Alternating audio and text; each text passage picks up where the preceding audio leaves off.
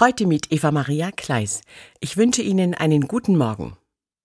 Ich war zehn Jahre alt, als meine Eltern den ersten Schwarz-Weiß-Fernseher gekauft haben. Tagsüber sind damals keine Sendungen im Fernsehen gelaufen, außer zum Beispiel am Rosenmontag. Da sind die Umzüge aus Mainz, Köln und Düsseldorf übertragen worden. Der Fernseher war dann auch bei uns schon am frühen Nachmittag an. Meine Mutter war gespannt darauf, welche Politiker dieses Jahr durch den Kakao gezogen würden. Als Kind war ich manchmal schockiert, wie übertrieben da Leute wie der Bundeskanzler dargestellt worden sind, den ich sonst ja nur in Anzug und Krawatte kannte. Später habe ich verstanden, warum.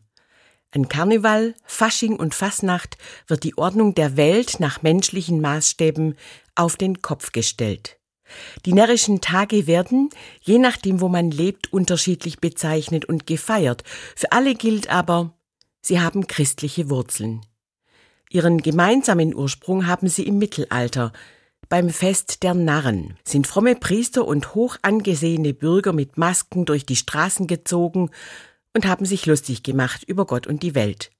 Es gab sogar einen Festvorsteher, einen sogenannten Spottkönig oder einen Bubenbischof.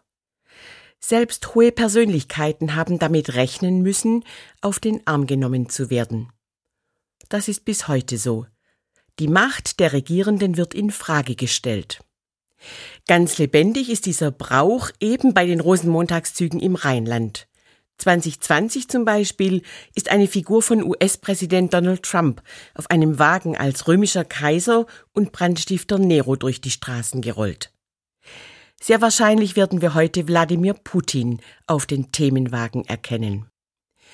Was mich als Kind schockiert hat, tut mir heute gut. Menschen, die ihre Macht missbrauchen, werden vorgeführt und so überzeichnet, dass ich sogar darüber lachen kann. Mit Humor kann ich manchmal tatsächlich leichter ertragen, was wahr und Unrecht ist. Nicht zufällig wird Jesus in der Kunst auch als Narr dargestellt, als einer, der eine verkehrte Welt verkündet, veränderte Machtverhältnisse. Eine Welt, in der die Ersten die Letzten sein werden und die Letzten die Ersten. Die närrischen Tage verändern unsere Machtverhältnisse nicht aber sie halten meine Sehnsucht wach. Eine andere Welt ist möglich. Eva Maria Kleis, Tübingen, Katholische Kirche.